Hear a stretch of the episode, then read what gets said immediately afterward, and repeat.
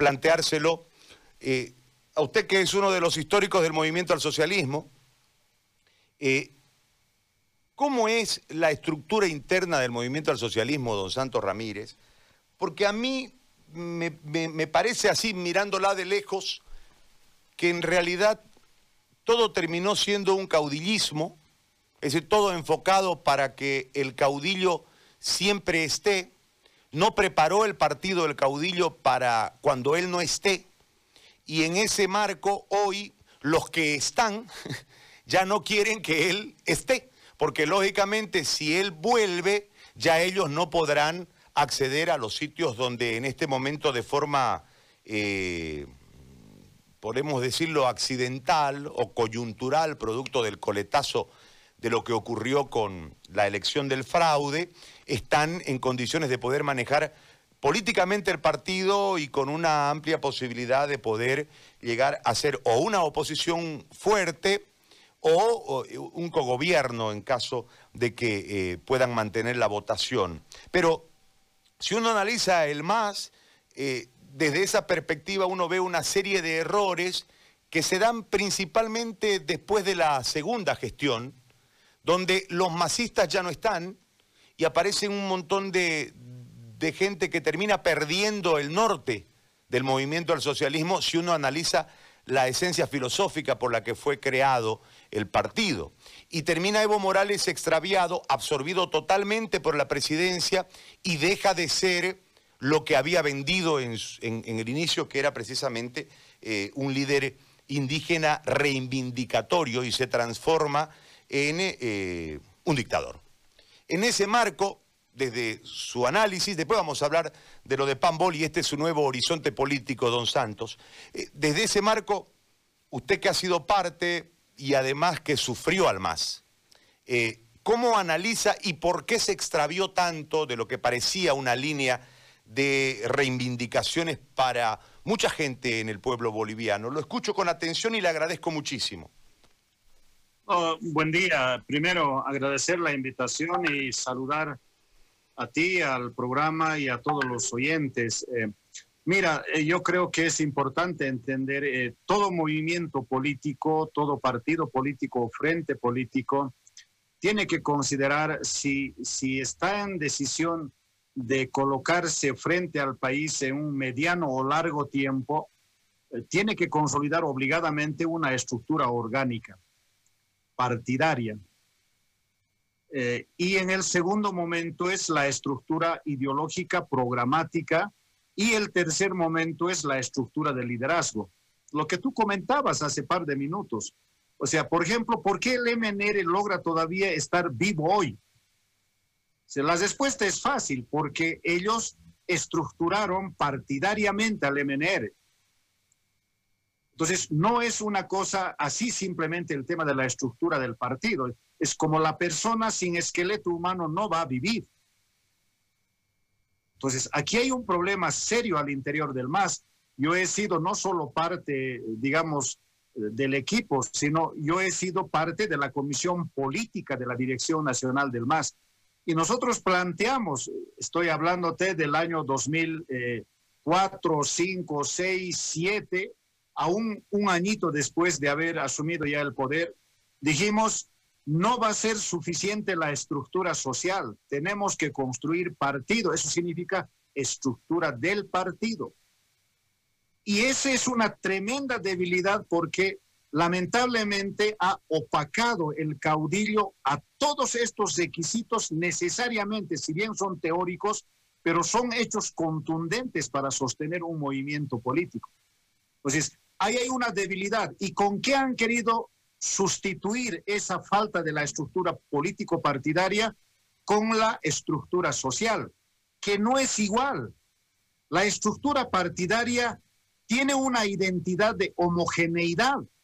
Se, se supone que en el partido hay gente que visiona la misma línea, el mismo pensamiento, pero no necesariamente en la estructura social, porque la estructura social es el sindicato, es la comunidad, es el AILU, es la capitanía, es el comité cívico, es la junta vecinal. Y ahí tú no puedes colocar como principio, ¿no es cierto?, el mismo pensamiento. Ahí hay otra cosa, hay pluralidad de pensamiento. Entonces, reemplazar una estructura partidaria con la estructura social, de hecho que eso no iba a suceder. Y cuando ustedes miran en los diferentes momentos electorales, cuando se pretendía hacer la estructura, vienen precisamente los miramientos. Ahí viene el caso de Román, ahí viene el caso de Félix Paz, ahí viene el caso de Santos Ramírez, etcétera. Claro, los liderazgos se hacen a partir de la estructura partidaria, también de la estructura social. Entonces, el gran caudillo ya no solamente se quedó como caudillo, porque el grupo palaciego que lo rodea le dicen que vos eres el único, mejor que vos no hay nadie, ni aquí ni fuera del país. Y por eso el Álvaro, no sé, tantas neuronas que tenía Álvaro, al final terminó hablando, no sé con cuál de las neuronas decía, si, si Evo no va a estar, no va a haber sol, no va a haber luna. Imagínense las barbaridades que teníamos que escuchar. Eso es increíble. Entonces, una primera cosa, para cualquier movimiento político tiene que haber estructura orgánica. En el caso boliviano, evidentemente tiene que asimilar dos cosas. La estructura orgánica tiene que asimilar la del partido partidario, pero también la estructura social. Porque en Bolivia tal vez esa es la novedad en que los que venimos del movimiento social, del movimiento popular, obrero, gremial, campesino, indígena, etcétera, entramos a la cancha política. No sé en qué tiempo saldrá eso o ya no sale definitivamente. Y ahí tiene un grave problema la corriente de la derecha en nuestro país. Entonces, la estructura orgánica es fundamental, lo que el MAS no pudo construir. ¿Quién lo perjudicó? El caudillismo halagado, el caudillismo exagerado, que no han permitido. Por eso hoy no tienen a mí me parece absurdo, estuvimos, estaban ustedes comentando esta mañana el gonismo, etcétera. Exactamente, hoy hay dos criaturas del gonismo que son candidatos para esta gestión 2020 al 18 de octubre. Carlos Mesa y Luis Arce Catacora. O sea, tanto el pueblo boliviano ha luchado no contra Goni, no contra Sánchez Verazaín, y resulta que ahora simpatiza con Carlos de Mesa, que para mí es lo mismo que gonismo, Luis Arce Catacora, que para mí en términos económicos es lo mismo que el tiempo del gonismo. O sea, ¿cuál es la diferencia? Si los bolivianos vamos a votar por dos criaturas del tiempo del gonismo. Entonces, aquí hay un grave problema. ¿Por qué? Porque si bien la estructura partidaria es importante, hay otro tema que es mucho más importante, la estructura programática ideológica. Y la estructura programática ideológica definitivamente es la estrategia de oferta país, la visión de país. Y en este momento, ¿cuál es la visión de país? Yo escucho de todo, escucho a Mesa, escucho al propio Arce. Arce está borracho. O sea, Arce, si nosotros, si ustedes ingresan, los periodistas, hacen el área política e ingresan a la plataforma del órgano electoral, sacan su propuesta, dice que Arce ya ha concluido la primera fase, la segunda fase, y él va a ser presidente para concluir con la tercera fase y ha eliminado la pobreza en Bolivia. Qué lindo cuento, ¿y quién le va a creer? Nosotros los que venimos del movimiento popular, en definitiva nos damos cuenta que esa es una vil mentira. Entonces, no hay una oferta país, lamentablemente. Lo mismo, igual nos está hablando Mesa. O sea, todos, el gobierno de transición está lo mismo. O sea, aquí los bolivianos tenemos que empezar a preguntarnos cuál es el camino a recorrer. El tercer componente es la estructura del liderazgo. Y en la estructura del liderazgo, lamentablemente, hay egoísmos en los líderes. Hay egoísmos en los líderes nacionales y hay egoísmo en los líderes departamentales y regionales. Entonces, todo movimiento debe cumplir, tiene que tener una estructura orgánica, político-social, una estructura programática, ideológica y una estructura de liderazgos. Si tiene estos tres componentes, evidentemente podrá desarrollar la cuarta estrategia, que sería la estrategia político-electoral para tomar el poder político. Y lo que lamentablemente el MAS ha echado a perder un momento histórico no solo para el movimiento campesino indígena, para el movimiento popular, obrero y ante todo para la nación boliviana. Lo echó a perder. Hoy, ¿cómo lo vemos a Evo Morales? Un tremendo traidor. Porque hay que recordar una cosa, hoy todos están hablando de todo, menos hablan de lo que ya constitucionalmente está instituido en Bolivia. ¿Qué es una constitución? Es un pacto político, económico, social. Eso es una constitución en Bolivia o en cualquier otro estado. ¿Y qué tenemos en ese pacto político? En eso tenemos las decisiones, las visiones de todas las fuerzas políticas que han participado en el proceso constituyente. Yo recuerdo cuando yo iba a negociar, yo me senté con el señor Doria Medina, me senté con Zister del MNR, me senté con todas las agrupaciones, pero Evo Morales nunca estuvo pues ahí. O sea, nunca tuvo la capacidad de asimilar al que estaba al frente. Entonces, ahí creo que a él le ha nacido un odio y un ego, le ha hecho un caudillo, lamentablemente no líder. Porque el líder no va a aceptar ser caudillo, tiene que renovar cuadros. Entonces, la Asamblea Constituyente hay un mandato y quiero decirles a todos los candidatos, o sea, los candidatos son tan miopes, no miran lo que dice la Constitución. Esa Constitución yo desconozco por los cuales que Evo Morales y Álvaro Linera y su gabinete de ministros lo han ignorado. Y para mí eso es traición. ¿Y por qué lo han ignorado? Me imagino porque han tenido miedo a acercarle el poder al pueblo. Mira, vayamos con tres cosas simplemente. El artículo 11 nos habla de la democracia plural. Democracia representativa, democracia directa participativa y democracia comunitaria vecinal. ¿Qué significaba en este tiempo si Evo Morales realmente estaba respetando la voluntad de la Asamblea y del pueblo boliviano? Debería de haber una ley que diga que todas las instancias, sean empresariales, cooperativas, eh, cívicos, vecinales, campesinos, de capitanías, todo lo que deliberan se gestiona ante las instancias del Estado. Pero eso pasaba, ¿por qué? Porque el poder central debería de estar totalmente desconcentrado. Evo quiso siempre concentrar el poder para mostrarse como el único y no le interesó. Ustedes deben recordar las grandes variantes que hubo en su momento en la discusión, no solamente dentro de la Asamblea, sino fuera de la Asamblea Constituyente. Entonces, pero no solamente es la democracia directa participativa. Y ahí podemos testimoniar cómo Evo Morales no le interesó la democracia directa participativa, que una de las herramientas de esta democracia es el referéndum. Y el referendo es la instancia máxima porque tú le estás preguntando al soberano, al que delega poder a los representantes, en este caso presidente, vicepresidente, parlamentarios nacionales, departamentales, municipales. La democracia directa es la decisión soberana y el referéndum es la expresión del soberano. El soberano le dice no a Evo Morales y Evo Morales dice no me interesa. Evo Morales no sirve, lamentablemente. Y ahí el grupo palaciego evidentemente trabajó bien en su egoísmo, en su, en su yoísmo, lo endiosaron, pero con eso lo que han hecho es han perjudicado a nuestra nación, porque hoy Bolivia en 14 años, con los precios internacionales, ojo, Bolivia aún todavía postrado en una economía primaria. No podemos decir los bolivianos, ya hemos salido. Yo en verdad digo, si nosotros fuéramos en este momento los ministros del área, o usted el presidente, yo el ministro, y tuviéramos que construir una carretera de doble ida y doble venida entre La Paz y Santa Cruz, no tenemos un empresario privado que pueda encarar ese proyecto.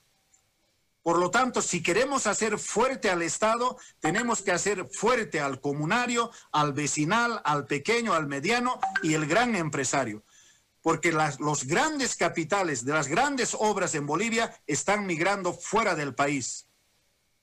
Yo siento como que lamentablemente en este tiempo que hemos pasado se han olvidado de la Constitución. Lo mismo pasa con la economía. Y ahí Luis Arce dice, es el mejor, el mejor ministro para traicionar a los altos intereses de la patria. Eso sí estoy de acuerdo, por una sencilla razón. La constitución dice que en Bolivia ya hemos discutido, y no ha discutido el MAS, hemos discutido con las otras fuerzas políticas. Hemos indicado que hay que respetar la economía estatal, ok, pero también hay que garantizar constitucionalmente la economía privada, y así está. Pero no solamente es ahí. Hay que desarrollar el sistema cooperativo social en Bolivia, no solo en la minería, en la agricultura, en la pecuaria, en servicios. Eso no existe. Y el cuarto pilar de la economía plural es la economía comunitaria y la economía vecinal. Esa economía que en Santa Cruz yo no creo que es el empresario que está produciendo la papa o la zanahoria, las verduritas. No, esa es la economía que viene de la comunidad, de la capitanía, etcétera. Pero esa economía nunca ha sido respaldada. Y para eso estuvo Evo Morales y la historia lo va a juzgar. La historia recién va a entender. Hoy todavía mis hermanos en el campo están ofuscados, apasionados todavía al discurso.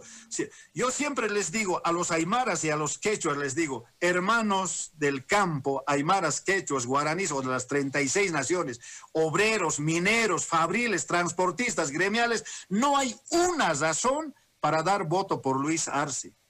Ese es el traidor número uno de la economía plural en Bolivia. Y miren, y no, no sé si se podrá ver, aquí tengo dos cuadritos. Sí, se ve, se ve. Ese cuadrito es el cuadro a 31 de diciembre del 2019 de la deuda externa. ¿Cuánto debemos, don Santo? Estamos por encima de los 15 mil millones de dólares entre la deuda externa, que es aproximadamente 12 mil, y el saldo es la deuda interna.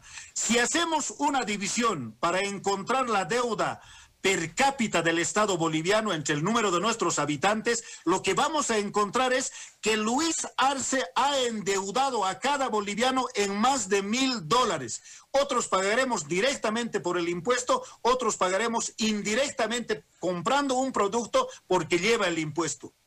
Pues esta es la vergüenza de Luis Arce Catacora y resulta que quieren hacernos creer que fue el, el, mejor ministro. El mejor ministro para endeudarnos. Lo mismo pasa con la balanza comercial. Este es otro cuadrito. Sí, ya lo vimos. Y para la explicación a nuestra población, a los oyentes, la balanza comercial es la diferencia entre lo que vende el Estado y lo que compra el Estado. Si el país en 14 años fuera un país productivo, la balanza comercial de hecho tiene que ser positivo. En mil, en dos mil, en cinco mil, en diez mil millones. Ese es el crecimiento, ese es el país que despega. Resulta que después de 14 años al 2019 tenemos un déficit negativo en la balanza comercial de más de 500 millones de dólares.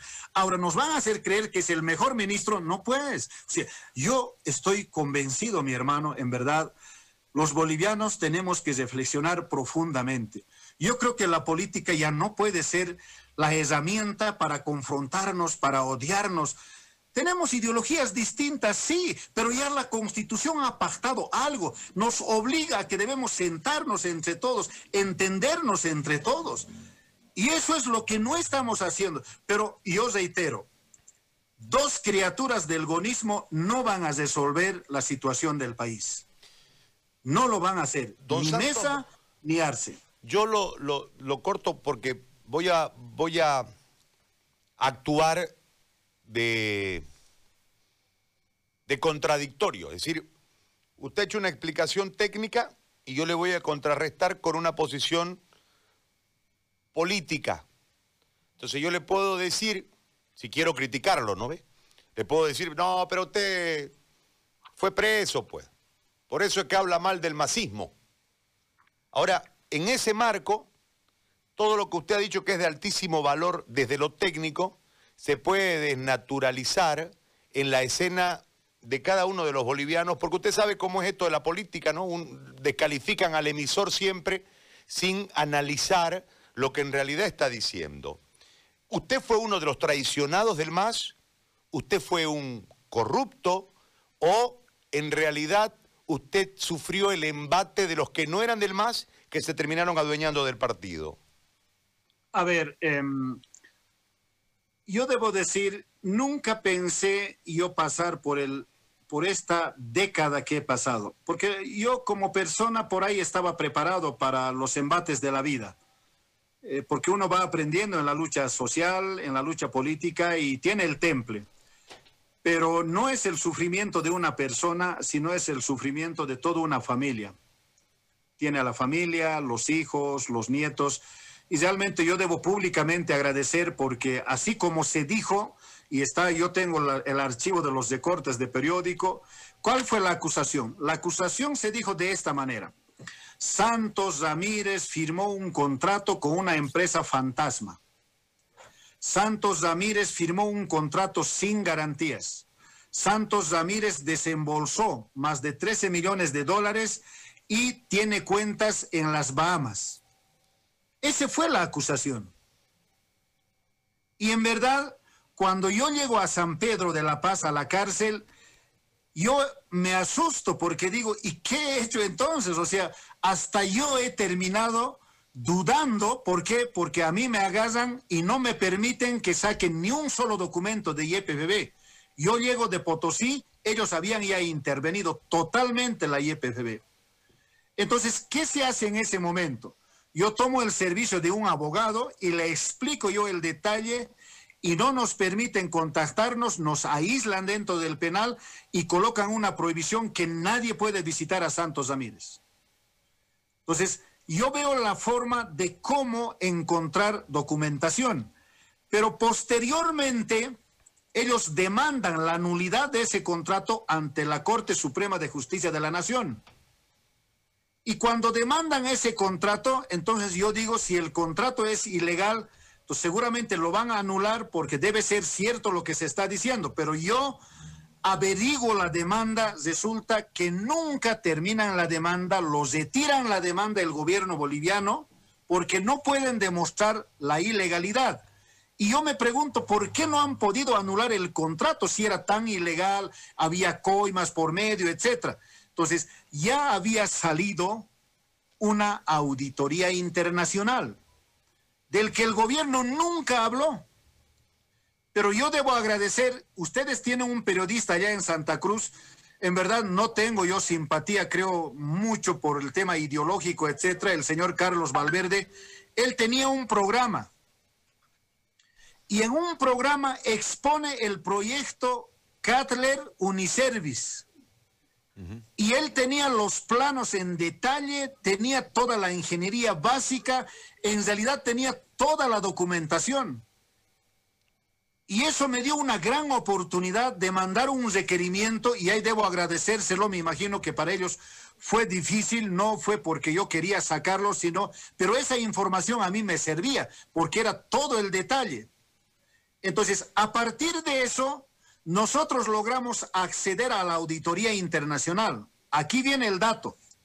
Y yo estoy dispuesto, si hoy día usted me permite, en este momento subimos la auditoría, son casi 50 hojas. La auditoría que dice que se verifica en situ, en el lugar, en Estados Unidos, en la empresa Goulsby Process Systems, la fabricación de la planta en un porcentaje de 63% el corazón de la planta de Río Grande, que es el turbo expander, como el motor del avión, lo que le va a dar realmente la, esencia a la planta, estaba concluido al 100%.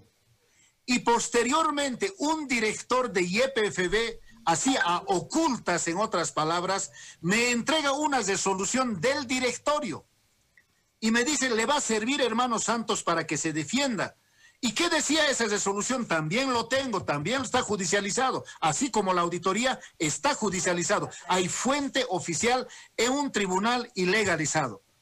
Esa resolución dice, habiéndose realizado la auditoría internacional, verificado el avance de las obras de planta de Río Grande, y para evitar mayores daños económicos, se recomienda la continuidad del proyecto Río Grande bajo los parámetros y el contrato firmado por Santos Ramírez.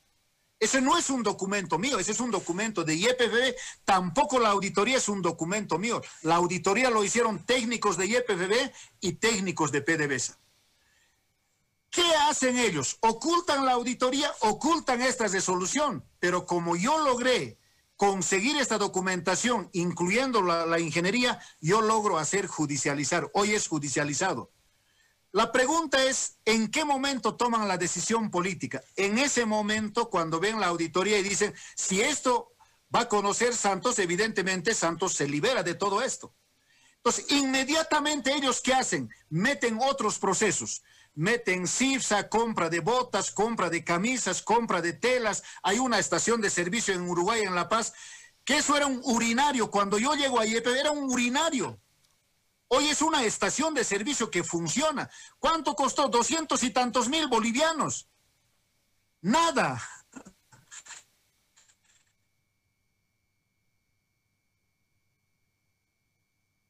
Pero empeoramos próximamente destruir ese proyecto, sino evidentemente sepultarme políticamente instrumentalizando la justicia. Entonces yo tuve que aguantar estos 12 años. ¿Y de quién es el tiro? Como decimos pues en, en, política, ¿quién, ¿quién es el que le acepta el tiro a usted? ¿De dónde sale el tiro político para montar? Hay varios,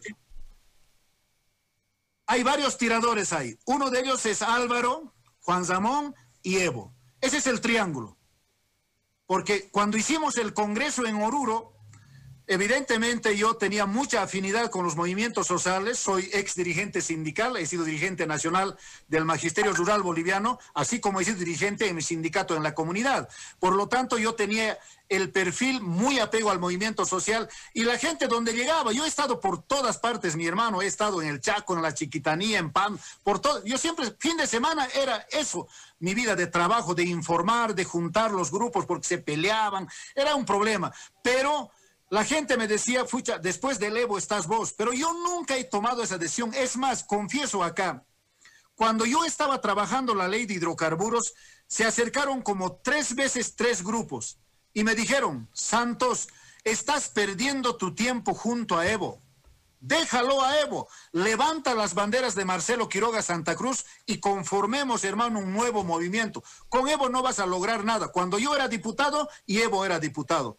Pero yo aprendí que había que ser de convicción y tener fidelidad. Y eso se lo conté también a Evo. Le dije, han venido así. Y él me dijo, no, tenemos que cuidarnos, hermano, nos van a querer dividir, ta, ta, ta. Porque yo, en otras palabras, podía haberlo tumbado a Evo en el Parlamento cuando éramos diputados. Si era fácil. ¿Qué conocía, ¿Qué conocía Evo? Por ahí tenía tal vez ni siquiera el mejor candidato indígena. Ustedes deben recordar Felipe Quispe, Alejo Vélez, Román Loaiza, el propio Adolfo Chávez de San. Eran líderes mejores o de la misma talla. Pero nosotros habíamos tomado una decisión para impulsar ese proyecto. Entonces, esa fidelidad lamentablemente fue retribuida con traición. Yo no estoy dolido, mi hermano, en verdad. Es más, yo después que he conocido, yo he conocido al Señor hace 10 años atrás, yo soy pastor, dirijo una iglesia acá en, La Paz, dentro del, del, penal. Nuestra iglesia está dentro del penal. Yo de por vida voy a estar trabajando con esos hermanos y hermanas. El que conoce la prisión solo podrá reflexionar, el que no conoce no lo va a poder reflexionar. Ahí adentro, lamentablemente, hay gente que está, que no debería de estar. Es triste la situación. y peor en el último tiempo, ¿no es cierto? Don Santos, desde esta última parte que usted nos cuenta, es decir, la traición de Evo Morales fue, como decimos nosotros aquí en Santa Cruz, fue pareja, ¿no? Es decir, hay una traición al movimiento que lo encumbra y hay una traición a los líderes que en determinado momento le manejaron las plataformas para poder hacerlo llegar.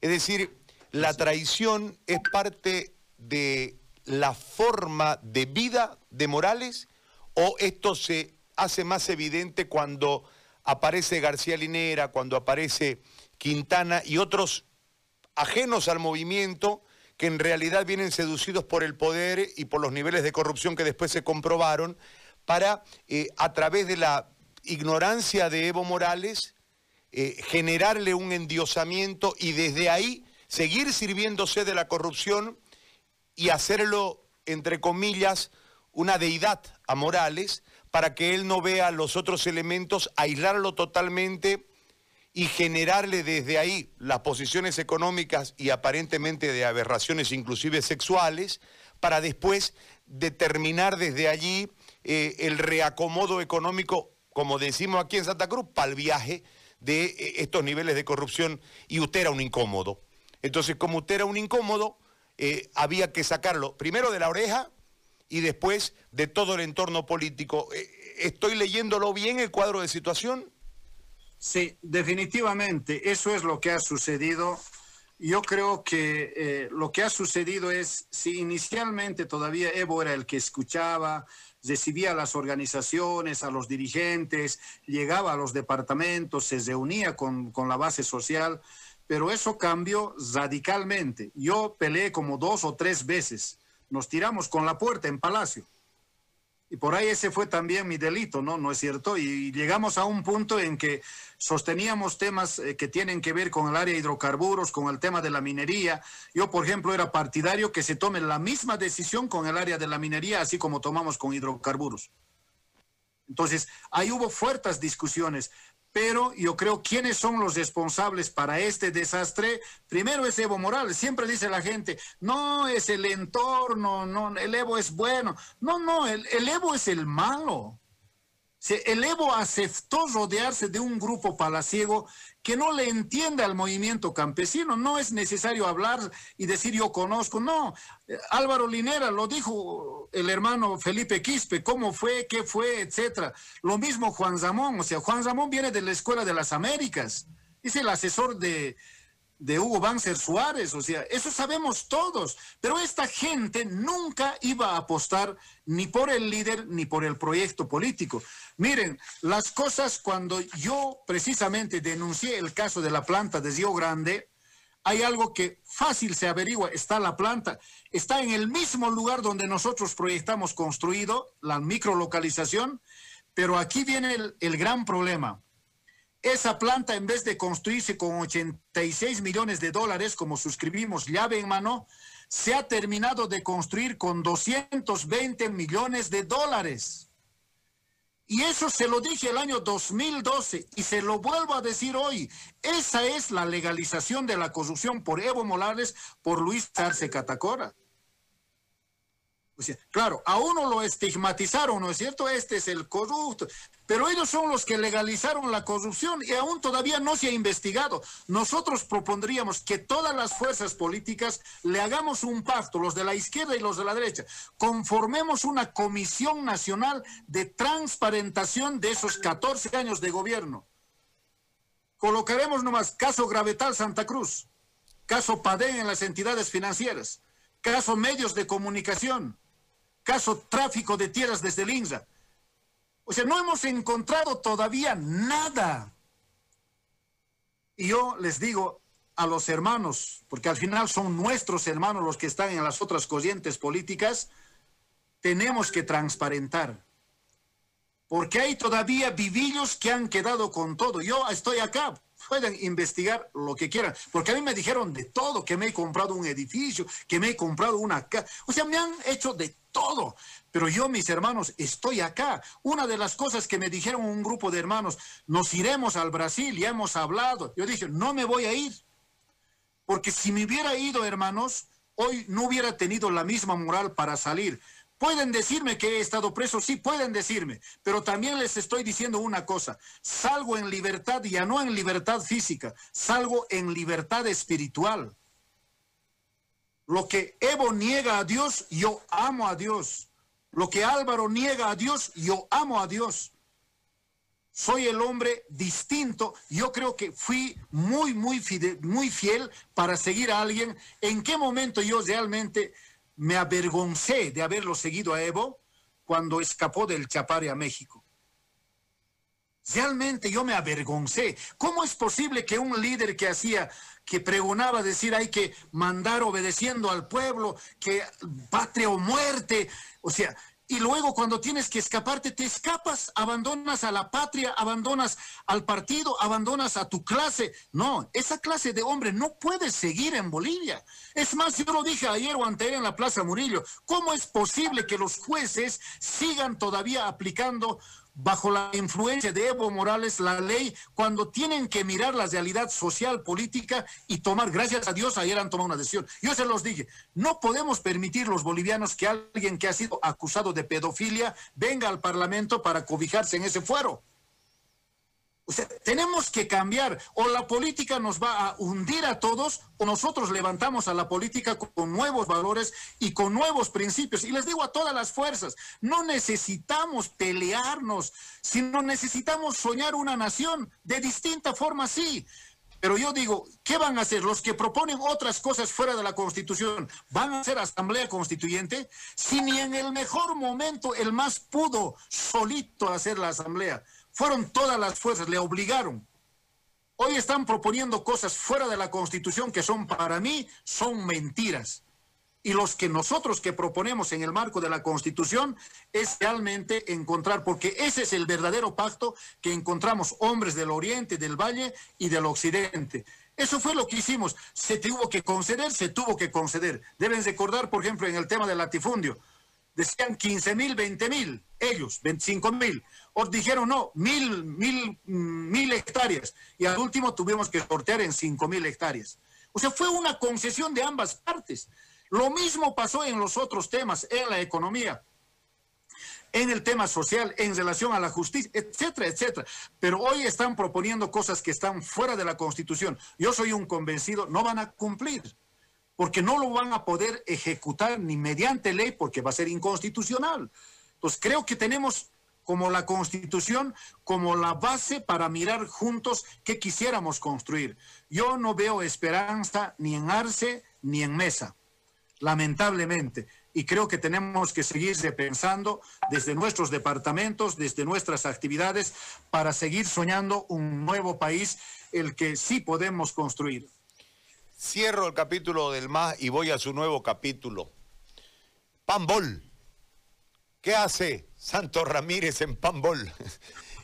Sí, todo, todos se siguen. No eres el único, mi hermano, que, que, un poco te alegras. A ver, mira, yo digo bíblicamente somos el David. somos el David porque es el David desechado, el David el más pequeño, eh, del que no se espera mucho, etc. etcétera. Eh, bíblicamente somos el David, pero eh, Dios va a colocar lo necesario, la sabiduría, el entendimiento para pelear con dos Goliaths que se llaman criaturas de Gonzalo Sánchez de Lozada. ¿Qué pasa? Cuando yo salgo, evidentemente, personalmente, yo dije, quisiera ya no más entrar a la, cancha política, porque evidentemente tiene sus insabores. Yo siempre he pedido en la vida, tres cosas en la vida eh, te tratan bien o mal, el amor, el deporte y la política. Eh, a veces en, el deporte tú estás ganando el partido, pero en el último minuto se te fue y perdiste el partido. Lo mismo pasa en el amor. En este momento estás de abrazos y de besos y en menos de una hora ya estás roto el plato. Y en la política es lo mismo. Estás en un momento en un sitial tremendo y al poco momento estás frustrado en el piso. Entonces, eso a uno le enseña, evidentemente, habrá que tener mucho cuidado, eh, particularmente en la participación política. Pero no fue una decisión personal, como muchos dicen, pero qué bien, tú estás, no no es una decisión personal, sino discutimos desde casi mediados de 2019. Nos, nos estuvieron visitando, ustedes deben recordar el hermano Rocha, al que también lo metieron a la cárcel, era el Ejecutivo Nacional de los Gremiales. Luego metieron a los dirigentes de la FENCOMIN, de los cooperativistas mineros. ¿no? Sin saber quién fue el autor, agarraron toda una tropa de más de 50 o 60 agarraron y metieron. Había otro grupo del fondo indígena, en vez de agarrar a los que realmente estuvieron en el directorio, etcétera, pero agarraron a los compañeros dirigentes igual para adentro. Entonces, adentro nos encontramos un montón de gente que veníamos del movimiento social. Entonces, como hay más tiempo, empezamos a leer, a capacitarnos, a estudiar, etcétera, etcétera. Y cuando salimos, evidentemente había una especie de descontento no solo con Evo, sino con la dirigencia del MAS. Entonces yo pregunté, es más, yo miren, yo les propuse, eh, no creo que sea correcto dividir el movimiento. Yo creo que lo correcto es generar una autocrítica al interior del MAS y hay que reconducir el proceso de cambio. Eso es lo que yo personalmente les planteé a los dirigentes nacionales. ¿De quién estoy hablando? Estoy hablando del propio Felipe Quispe, estoy hablando de Rufo Calle, ex dirigentes de las organizaciones matrices que todavía apoyan en alguna manera hoy al MAS. Eh, Edgar Sánchez de Oruro, Roberto Coraite de Potosí, Damián Condori de Sucre, Alfaro de Tarija, Adolfo Chávez de Santa Cruz, de Cochabamba, nuestro hermano Román Loaiza, de Beni el hermano Moisés Ayala, Zené Ayllón de Pando. Con ellos analizamos y yo les propuse aquello, pero ellos me dicen, ya pues Santos, escucha, eres parece ciego porque no quieres mirar lo que está pasando. El MAS ya no va a hacer nada por el país ni por el movimiento popular en Bolivia. Ya Evo Morales es el Dios, ya Álvaro García Linera, ¿no es cierto?, es el encargado de todo el manejo político de las organizaciones. Y de esa manera nos preguntamos, pero ¿y quién va a sostener este nuevo proyecto? Porque las personas no vamos a poder, podemos pensar, podemos tener una idea, pero sostener, para eso necesitamos una base social.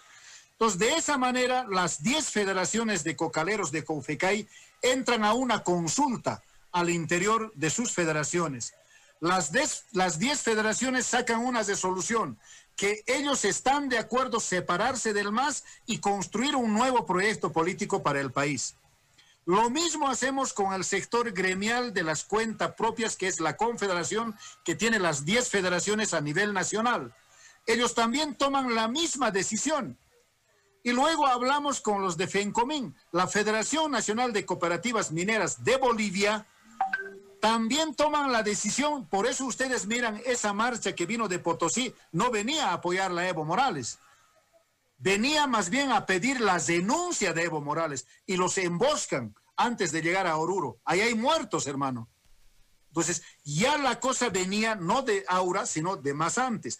Y ahora, ¿qué sucede después de lo que ha sucedido el conflicto cuando la partida de Evo? Se van sumando las otras organizaciones. La Confederación de Campesinos, que le apoyaba a Evo y al MAS, hoy la mitad de esa confederación está con este nuevo proyecto, a la cabeza de Leonardo Calcina y los otros dirigentes. O sea, no es un proyecto de santos es más, yo no soy ni el presidente de este proyecto político, ni soy el candidato. El presidente de este proyecto político es otro ex dirigente, no de la Confederación de Campesinos, de la Confederación de Interculturales, el hermano Jorge Choque. Entonces, la estructura de este nuevo movimiento es las organizaciones sociales, un poco ampliada. ¿Por qué? Porque ahora han entrado orgánicamente la Federación de Juntas Vecinales de la Ciudad del Alto. La Ciudad del Alto es una de las ciudades más grandes, al igual que Santa Cruz, Ciudad, Cochabamba Ciudad, La Paz Ciudad y el Alto Ciudad. Y son 14 distritos. Entonces, ellos igual consultan a sus 14 distritos. Primero, protestan contra la Chapetón y segundo, contra Evo, que ha sido una tremenda traición. Esa, esa, esa ciudad, esa población del Alto que tanto dio por el proceso de transformación y cambio, al final no recibió nada está ahí, así como estuvo hace 14 años, está como. Por lo tanto, ellos ingresan también. Y en este último tiempo se han ido sumando otras organizaciones. El sector microempresarial en el Alto ha decidido sumarse. Los hermanos que vienen de las federaciones de las Bartolinas, Conamá, CAOF en los departamentos, también se han sumado. Entonces, eso es lo que da nacimiento al instrumento político por la soberanía e integración social. Y luego nos volvimos a reunir los dirigentes nacionales. Y todos me decían, Santos, estás perdiendo tu tiempo, hermano, me dice. ¿Y por qué les digo? Porque lo que tú estás haciendo nosotros ya hemos hecho. Román Loaiga dice, yo tanto he trabajado y no he podido lograr la personería y me he quedado así deshecho. La hermana Beca Delgado, también libre pensante, organizó a nivel departamental nacional, pero tampoco pudo sacar la personería, se quedó frustrado. El hermano Chávez, Adolfo Chávez también hizo lo mismo, un movimiento tampoco pudo consumar. El último pasó con Damián Condor, Bolivia somos todos. Hay inclusive, yo hablo con San Julián, con Montero, con Iapacaní, hay, hay gente de Damián y me dice, hermano, en vano hemos trabajado, ahora va a ser lo mismo. Yo un poco proceso la información, eso no le pasó solo a ellos, también le pasó al MAS, antes de ser MAS, cuando era solo instrumento político. Deben recordar nosotros, tres veces llenamos los libros. Llevamos al órgano electoral las tres veces rechazado, rechazado, rechazado. Y conformamos una comisión, mi persona más cuatro compañeros, y tuvimos que ir a tocar la puerta de David Áñez Pedraza para tener la personería del movimiento al socialismo guion unzaguista. Esa es la personería que hoy tenemos, o que tienen ellos. Entonces, pensando en eso, dije, ¿cuál sería la mejor opción? Y en verdad yo hablé con todos. Hablé con los hermanos de la UCS, del Partido Demócrata Cristiano, de Frente para la Victoria, con los de Pambol, y encontré una apertura en el hermano, en el ingeniero Abdías Cárdenas. Y que me dijo, mira Santos, si realmente ustedes tienen una estructura, yo pongo al servicio de ustedes esta personería. No me colocó ninguna condición. Le hago una y de esa manera firmamos el acuerdo. Desde esta construcción, don Santos, que usted nos marca en este momento una estructura bastante fuerte políticamente y con un sustento social reivindicatorio que puede hacer carne discursiva. La instalación ideológica, habida cuenta de su transformación de fe en la, en la, en la, en la cárcel, ¿dónde lo podemos colocar a este nuevo instrumento? ¿En el marco de la izquierda, en el marco de izquierda centro o en el populismo reivindicatorio en el populismo del siglo XXI. Desde ahí le planteo la otra pregunta. El financiamiento para que toda esta estructura pueda funcionar, porque más allá de que evidentemente deben haber aportes de las estructuras sociales, eh, mantener una estructura como esta en actividad y en ebullición para poder eh, transformarse en un instrumento político que después busque la forma de ser protagonistas a nivel nacional y lograr el poder, porque entiendo que para eso se hacen las organizaciones políticas, eh, tiene un costo económico que busca siempre un financiamiento casi siempre externo, y muchas veces interno en relación a los intereses, porque la política en realidad aglomera los intereses y eh, genera desde allí un marco de orden político para cuidar precisamente esos intereses, por lo menos es lo que nos ha enseñado la historia inmediata del país. Esas dos preguntas se las planteo para que usted nos responda. Bien, eh, yo creo que es un poco también asimilar de lo que está pasando en nuestro país. Yo creo que los extremos ya deben ser desechados en la política boliviana. Así como en su momento hemos entendido que solo economía de mercado o solo estatismo no sirve. Esa etapa creo que ha salvado la Asamblea Constituyente. Ahora viene el segundo momento, la discusión de las ideologías de izquierdas, derechas. Eso también le hace daño al país porque nos confronta entre regiones, nos confronta entre grupos y nos confronta hasta por cultura y raza. Pues yo creo que eso hay que desechar. Entonces nosotros vamos exactamente al posicionamiento del centro para recuperar valores de derecha y de izquierda. Porque ¿por qué va a ser enemigo el de la izquierda si está queriendo hacer algo bien? ¿O por qué va a ser enemigo la derecha si está pretendiendo hacer algo bien por el país? Yo creo que yo reitero una vez más, aún nuestro empresario grande que llamamos a veces en Bolivia, no, todavía no está en condiciones para emprender grandes proyectos. No lo está, lamentablemente. Entonces, ¿cómo queremos ser un país grande si un sector del privado no es todavía con la suficiente musculatura? Lo mismo pasa al otro extremo. Una comunidad campesina no está todavía en condiciones ni siquiera para producir su propio alimento. Entonces, ahí viene la discusión. Otros miran seguridad alimentaria, otros miramos soberanía alimentaria. Y tiene que ver con la construcción del país productivo, porque seguridad alimentaria es que cualquier gobierno va a garantizar alimento para su pueblo, no importa de dónde y a qué precio compra. Pero el que postula soberanía alimentaria va a decir que nosotros tenemos que producir para cubrir el mercado interno, el alimento del pueblo y el excedente exportar. Entonces va a haber puntos de encuentro. Pero desde la visión bíblica, aquí viene lo interesante, tenemos que discutir un tema profundo, profundo. ¿Qué enseña el sistema educativo desde la educación primaria, secundaria, universitaria, etcétera? Está enseñando la teoría evolucionista. ¿Y qué dice la teoría evolucionista? Que el microbio, la célula, después el mono, etcétera, y viene ahora el hombre. Ahora, la pregunta es, ¿qué ha sucedido? El mono se ha congelado en la selva y nosotros estamos para este lado. ¿Cómo es esto? En verdad, mis hermanos, aquí hay un ser supremo. O sea, ya, ya la ciencia ha sobrepasado la expectativa. Yo, así como tú, como todos los bolivianos y como todos los humanos en el planeta, tenemos un cuerpo que estudia la biología, tenemos un alma que estudia la psicología y tenemos un espíritu que estudia la filosofía, la teología. Entonces, eso ya no es extraño. Y la Biblia habla, no de ahora, de miles de años atrás. Primera de Tesalonicenses 5:23 habla de la integridad del hombre, cuerpo, alma y espíritu. Y las ciencias de cien ha descubierto. Hoy en nuestros hospitales ya hay jefaturas, unidades de terapia psicológica. se va a recordar, mi hermano, de aquí a un buen tiempo va a haber unidades, jefaturas, direcciones de terapia espiritual. ¿Por qué? Porque hay un espíritu que vive en el hombre. Entonces, aquí la clave es, si seguimos formando a nuestros recursos humanos con la teoría evolucionista, estamos negando la verdadera creación del mundo. Entonces, nosotros proponemos, por ejemplo, como movimiento, porque aquí no vamos a decir solo son creentes la derecha y no la izquierda. En la izquierda hay más pachamamismo, pero también en la derecha hay más brujería, babalao, hay de todo. Estamos cruzados. La clave está cuál es el Dios verdadero. Y en ese, en ese rumbo postulamos que para el sistema educativo el libro fundamental debería de ser la Biblia. Ahí están todos los valores, está el derecho penal, el derecho civil, el derecho, está la economía privada, está la economía, eh, está todo.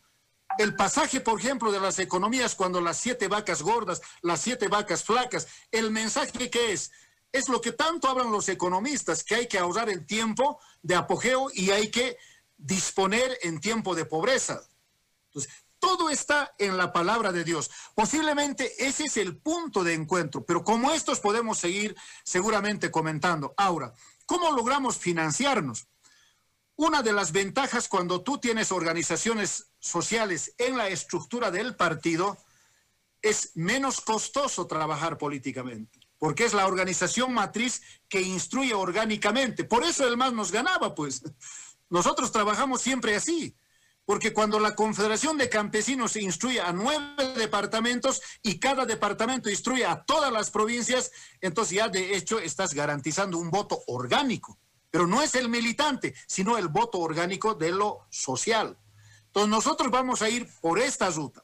Ahora, en la parte que corresponda a fiches, etcétera, etcétera, evidentemente ya se ha tomado la decisión. Somos como cinco organizaciones. COFECAI, por ejemplo, está haciendo una recolecta, va a haber un fondo ahí. FENCOMIN mañana tiene el ampliado precisamente también para colocar otro fondo porque tenemos que autofinanciar. En este momento no vamos a poder encontrar nosotros con el MAS sí hemos caminado dentro en Sudamérica y en Europa en todas partes. Yo era, por ejemplo, me quedaba en Bruselas trabajando para encontrar apoyo para construir ese proyecto político porque el MAS se construyó casi en 12 años, no fue así de la noche a la mañana, no fue de un momento a otro, no, no, no, eso fue todo un proceso, viajamos por todo lado, estuvimos con la bancada del Partido de los Verdes, estuvimos con la, con la Social Internacional en Europa, en varios lugares, estuvimos con los del PT en Brasil, estuvimos con el Partido Comunista en Venezuela, eh, hemos estado por todas partes, pero ese apoyo llega cuando tú tienes ya el proyecto. Nosotros no, somos todavía, reitero, un David bíblicamente, pero dispuestos a encontrar al Goldead y derrotar. Estamos en ese desafío y espero que los hermanos y hermanas de todo el país nos acompañen en este propósito. Venimos con todo lo que hemos aprendido. Pretendemos desechar lo que hay que desechar, pero hay que recuperar lo bueno, sea de la izquierda, de la derecha, pero ya basta un país. O sea, estamos casi a 200 años y no podemos levantarnos un país tan rico en recursos naturales, no solamente es eh, minería, hidrocarburos, es flora, fauna. Es un país potencialmente. Un país como el nuestro, yo creo que podemos lograr salir entre todos para adelante, tener mejores condiciones, más trabajo, mejor salario, mejor educación, mejor salud. Y ese es el propósito. Nosotros postulamos precisamente con la personería ahora de Pambola a un hermano campesino, a un hermano cooperativista como es Feliciano Mamani y a una mujer de batalla como es la hermana Ruth Nina. Esa es la decisión que hemos eh, tomado en esta coyuntura. Don Santos, le agradezco por el tiempo, ha sido extenso, era bueno conversar con usted. Le agradecemos muchísimo por este tiempo que nos ha regalado, muy amable, que tenga un buen día. No, muchísimas gracias, en verdad agradecer eh, por un programa tan hermoso yo escuché realmente, ustedes son un libro abierto, los jóvenes ya son una nueva generación y me parece muy interesante. Hay que trabajar porque la política no solo se hace siendo candidato o no, también se puede hacer desde los medios para orientar y es tiempo de mirar un solo destino para nuestra nación, izquierdas, derechas y centros. Muchísimas gracias, mucha bendición para el programa y para todos un gran abrazo. Le agradezco, don Santos.